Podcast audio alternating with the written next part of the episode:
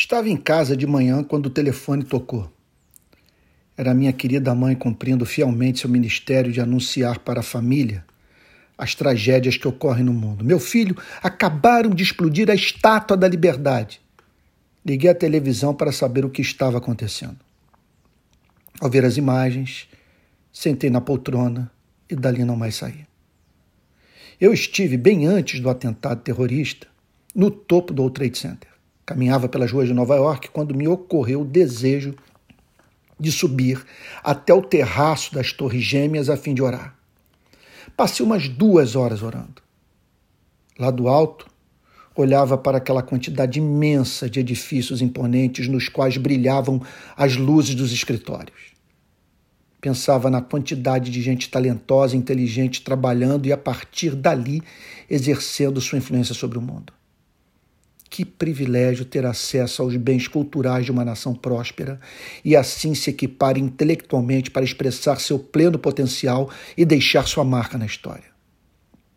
Senti como se estivesse no pináculo das grandes capitais do planeta, como que a enxergar todas elas, do topo do prédio mais alto de Nova York, contemplava a cidade mais cosmopolita do mundo, ali a representar a glória das nações e do engenho humano. Eu era muito jovem. A vida me apresentava os mais diversos caminhos para tornar-me conhecido na cidade dos homens, aqui lembrando Agostinho, e também deixar a minha marca. Passei no alto daquela torre que não mais existe, por experiência que jamais esquecerei.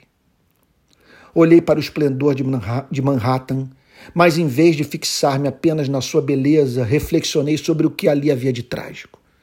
Pensei nos seus cemitérios, hospitais, delegacias. Sim, ali vivem mortais e pecadores.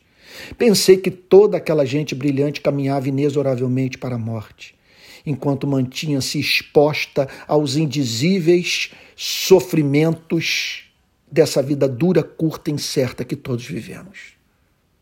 Não estou certo cheguei a dizê-lo em voz alta, mas lembro-me de ter declarado para Nova York para a glória de todos os reinos da terra: Eu estou crucificado para ti, tu estás crucificada para mim.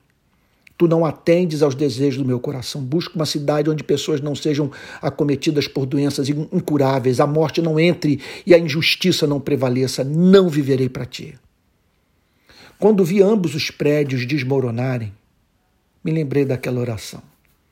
Agradeci a Cristo pelo seu evangelho, que desde os meus 20 anos de idade ensinou-me a aguardar pela cidade santa e viver como cidadão que não pertence a esse mundo, no qual o que é sólido se desmancha no ar, seja na cultura, seja na política, seja na vida física. Mais do que nunca, sei onde estou depois do 11 de setembro, andando como peregrino nesse mundo, em busca da minha verdadeira pátria. Pois, como diz o livro de Apocalipse, venha, vou mostrar-lhe a noiva, a esposa do cordeiro. E ele me levou no espírito a uma grande e elevada montanha e me mostrou a cidade santa, Jerusalém que descia do céu da parte de Deus, a qual tem a glória de Deus. Não vi nenhum santuário na cidade, porque o seu santuário é o Senhor, o Deus Todo-Poderoso e o Cordeiro. A cidade não precisa do sol nem da lua para lhe dar claridade, pois a glória de Deus a ilumina e o cordeiro é a sua lâmpada. As nações andarão mediante a sua luz e os reis da terra lhe trazem a sua glória. Os seus portões jamais se fecharão de dia, pois nela não haverá noite. E lhe trarão a glória e a honra das nações.